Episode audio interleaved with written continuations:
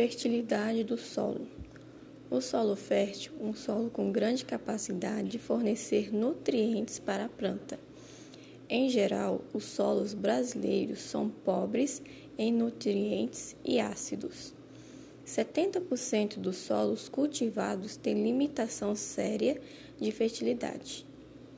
Solo produtivo é um solo fértil, ou seja, que contém os nutrientes essenciais em quantidades adequadas e balanceadas para o normal crescimento e desenvolvimento das plantas cultivadas.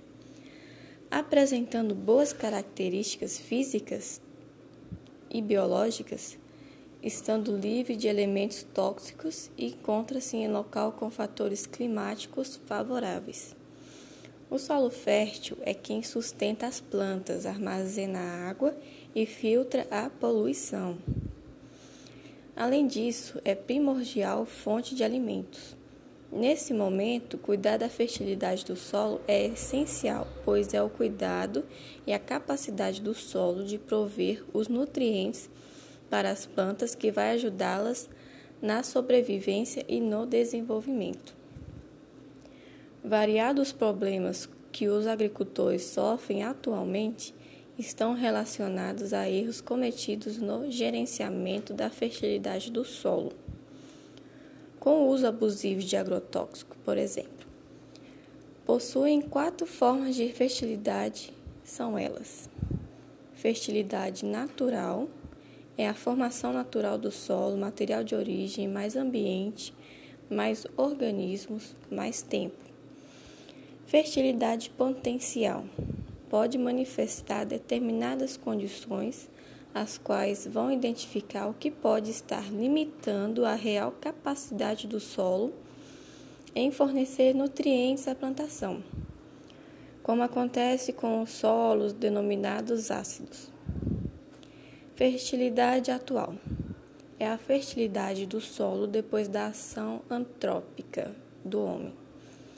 Práticas de manejo por meio da correção e adubação mineral ou adubação orgânica do solo são exemplos de práticas humanas. E por último, fertilidade operacional. De, diferentemente das outras, essa é feita a partir dos teores de nutrientes no solo por determinados extratores químicos. No Brasil, estamos passando por grandes problemas, como erosão, perda de carbono orgânico e desequilíbrio de nutrientes.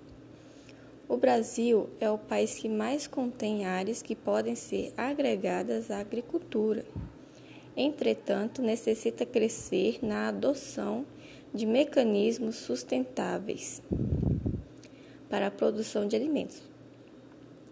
Os nutrientes compostos no solo, chamados de componentes de compostos orgânicos, são fundamentais para o, bem, o bom desenvolvimento das plantas, constituindo de 90 a 96% dos seus tecidos vegetais. São eles carbono, hidrogênio e oxigênio.